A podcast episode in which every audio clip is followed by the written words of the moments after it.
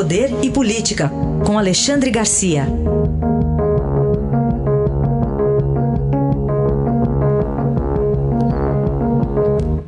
Alexandre, bom dia. Bom dia, Raíssa. Bom dia, Carolina.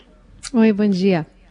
Alexandre, começamos com esse, essa autorização aí do ministro Alexandre de Moraes para uma investigação dos atos no último fim de semana. Você recebeu uma informação importante agora cedo sobre isso.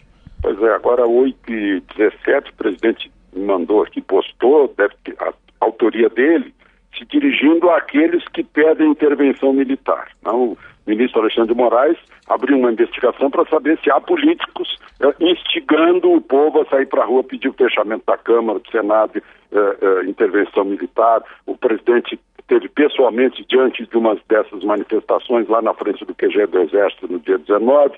No dia seguinte, interrompeu um manifestante dizendo: Olha, não me venham falar aqui sobre fechamento de congresso, eu quero congresso aberto, Constituição, uh, uh, uh, Supremo aberto e tal, não me fale mais nisso. Agora, agora, hoje, agora, nesse momento, tem uma declaração, suponho que seja dele, né, porque não tem assinatura e está tá na postagem dele. Dirigida àqueles que pedem intervenção militar, que devem decidir qual é o general que vai ocupar a cadeira dele. Né? que aqueles que estão pedindo as cinco que procurem na Constituição se existe isso e não vão encontrar. Né?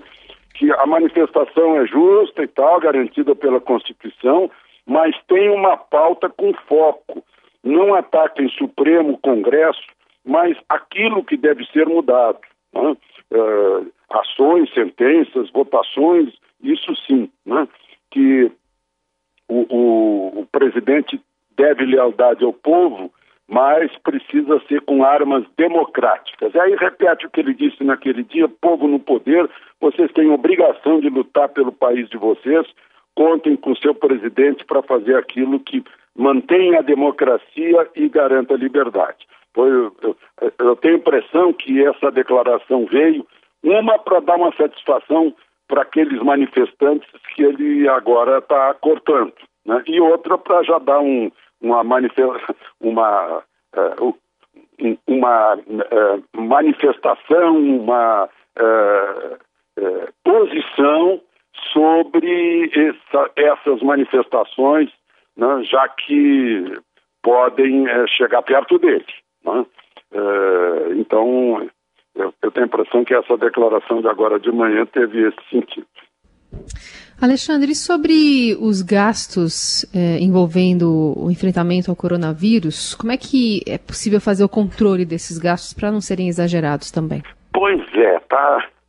A gente está vendo as curvas já estabilizadas, inclusive das mortes, ficaram muito aquém daquelas uh, dos profetas da catástrofe, né? muito aquém, não só no Brasil como no mundo todo.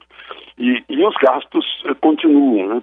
Então, a, Polícia Federal já está com um grupo de trabalho que estão chamando de, de Corona Jato para ver os exageros e os aproveitadores, os oportunistas que estão usando dinheiro para crise para outras finalidades. Né? Tá de olho. Né? A propósito, a ironia, né? lá na China, onde começou o vírus, eh, anunciaram a construção do maior estádio do mundo, lá em Guangzhou, né? o estádio Flor de Lótus, né, que, que, é uma imensa flor de lótus que vai custar o equivalente a 9 bilhões de reais. Isso dá, é, dá mais ou menos umas cinco vezes, por exemplo, o estádio aqui de Brasília. O nome, pelo menos, é bonito, né? Flor de Lótus. O nome é bonito e o estádio é, é bonito. bonito. também, né? Estádio o bonito. Guangzhou significa cidade das flores. Sim, sim. Muito bem. Aí está, Alexandre Garcia, que volta amanhã ao Jornal Dourado. Obrigado. Até amanhã, Alexandre. Até amanhã.